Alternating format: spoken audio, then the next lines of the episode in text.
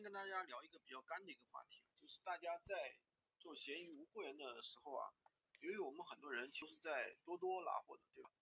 做多多拿货平台代发的话，会有一个尴尬的问题，就是买家收到快递的时候啊，会发现有时候呢，手机上会收到卖家的一个短信提醒，是吧？你恭喜你购买的东西包裹已由拼多多什么什么店发货了，对吧？另外的话。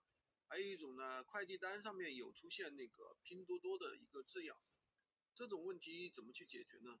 其实第一个问题啊，首先我们要去对商家进行筛选，先跟商家说我们是干什么的，我是在别的平台转卖你的商品的，你不要加，你做无痕发货啊，无痕发货，不要去说什么啊，你不要什么放好评返现卡呀。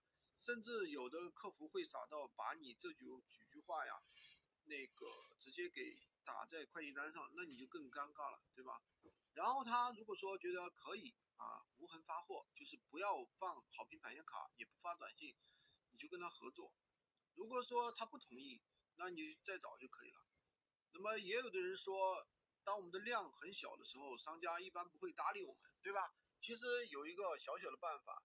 就大家在去选择货源的时候啊，不要去选择那些头部的，动不动十十十万加的，对不对？十万加的这种销量大的，呃，产品的话，它第一，它店里面很忙，而且的话，他肯定不会搭理你，没时间啊。说白了，如果说你每天很忙的话，你会搭理别人吗？是一样的，对吧？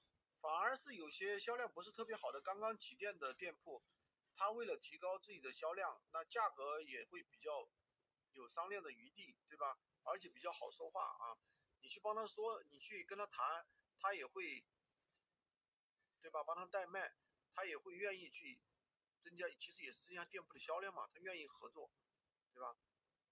然后的话，你也可以说我是买买给我朋友的嘛，你不要去返放返现卡、发短信这些，看他能不能同意。第二个问题就是说，有些同学发现啊，商家虽然没有放这个卡，但是快递单上面有。这个多多的这个字样，这个情况的话，其实一般客户也不会那么仔细的去看。万一有些客户仔细看发现了，你就可以这样说嘛，这是快递公司与多多在联合搞活动，对吧？在帮多多打广告。其实，呃，怎么说呢？现在不止闲鱼啊，呃，京东啊、淘宝都有很多店铺，其实都是在拼多多拿货的。无货源的话都是这样的，大家。